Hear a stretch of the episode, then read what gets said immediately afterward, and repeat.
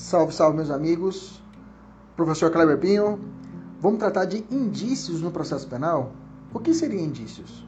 Vamos lá?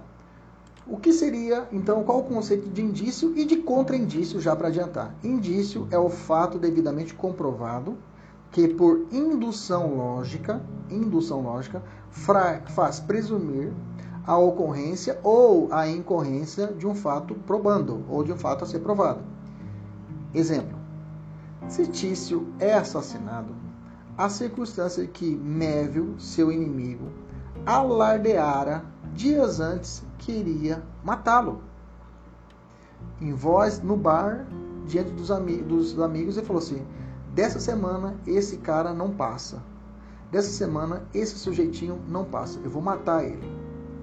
No outro dia, à noite, no outro bar de novo, falar: Olha, tá vendo aquele sujeito lá? Semana que vem esse cara é a última semana dele que tá aqui nesse bar. Semana que vem eu mato ele. Veja, ele alardeava a todos que iria cometer o crime. É um indício de ter sido ele o responsável pelo homicídio. Ok? É um indício que ele seja o responsável pelo homicídio. Bacana? Tranquilo? Já o contra-indício são circunstâncias indiretas que, uma vez comprovadas, invalidam os indícios. Por exemplo, Caio que foi visto no interior do estabelecimento comercial furtado, furtado, no comercial furtado, é surpreendido na posse de relógio idêntico àquele subtraído na loja. Beleza? Tranquilo? É um indício. É um indício que Caio que foi o autor do furto. Beleza? Tranquilo? Foi encontrado com um relógio idêntico ao que foi furtado. É um indício que existe aqui ele seja o autor do crime.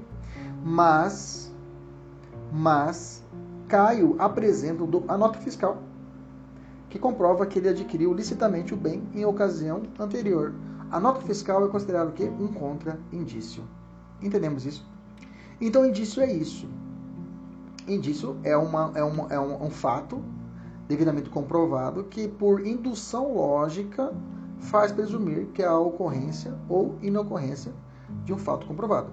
O artigo 239 do Código de Processo Penal fala assim: considera-se indício a circunstância conhecida e provada que, tendo relação com o fato, autorize por indução concluir-se a existência de outra ou outras circunstâncias.